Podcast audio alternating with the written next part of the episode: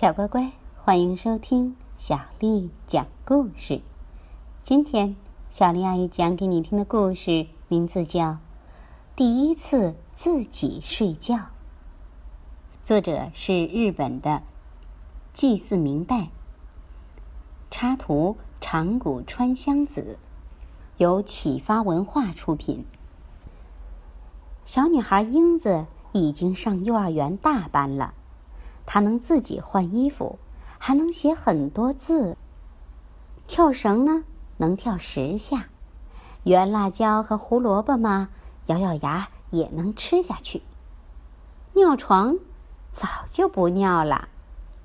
身边的人啊，都夸奖他，说：“哎呀，英子完全长成了一个大孩子呢。”有一天，英子对妈妈说：“妈妈。”我要练习一个人睡觉。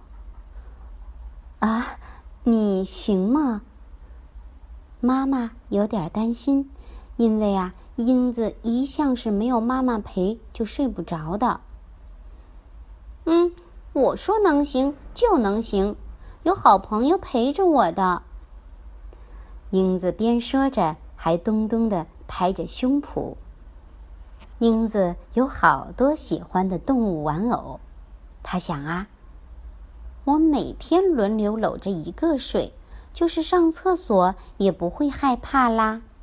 狐狸、猫咪、小熊、兔子和企鹅，英子啊，把要跟他一起睡觉的动物玩偶呢排好了顺序，还写成一个表，贴到了房间的墙上。然后啊。他又按照这个顺序表，让动物玩偶们一个个排队坐好。就这样，他真的开始每天努力一个人睡觉了。有一天晚上啊，从英子的房间里传来了奇怪的吧嗒吧嗒声。妈妈打开门，悄悄的朝里一看，英子啊抱着毛绒狐狸睡得正香呢。哎。怪事儿！妈妈正要把门关上啊，玩具箱里的动物玩偶们开始吵嚷起来：“喂，你别骑在我身上啊！你那么重！不不不怪我，我们本来排的好好的，就被这么扔进了玩具箱里。”嘿嘿，今天晚上轮到狐狸了吧？是啊，是啊。那明天是谁呀？不知道，什么？这下可糟了！动物玩偶们着急了。嘘，安静，别把英子给吵醒了。被英子搂在怀里的狐狸忽地坐了起来。狐狸得意地说：“哼，英子做梦都说她好喜欢我，真可爱呀。”猫咪说。我一直给英子当枕头，她说枕着我睡好舒服。小熊说：“哼，噩梦里的怪物出来一个我就干掉一个。”英子说：“跟我睡觉好安心。”小兔子说：“英子拿我的长耳朵当围巾，她说又软又暖和。”企鹅说。呃，我一给英子讲起蓝色的大海，他就会说：“哇，我也要去。”嗯，可是现在睡觉的顺序全乱了，该怎么办呢？他们一个个都快要急哭了。哎呀，都怪我不好！刚才妈妈看到动物玩偶一个个坐在地上，觉得奇怪，就一边嘟囔着：“哎。”英子这孩子怎么也不把它们收好啊！一边就把它们收到玩具箱里去了。啊，对不起，对不起，我不知道是这么一回事儿啊！妈妈连忙跟动物玩偶们道歉。可是啊，动物玩偶们一看到妈妈，就立刻闭上嘴不说话了。妈妈说：“原来呀，他能一个人睡觉。”是因为有了你们的陪伴啊！真是谢谢你们。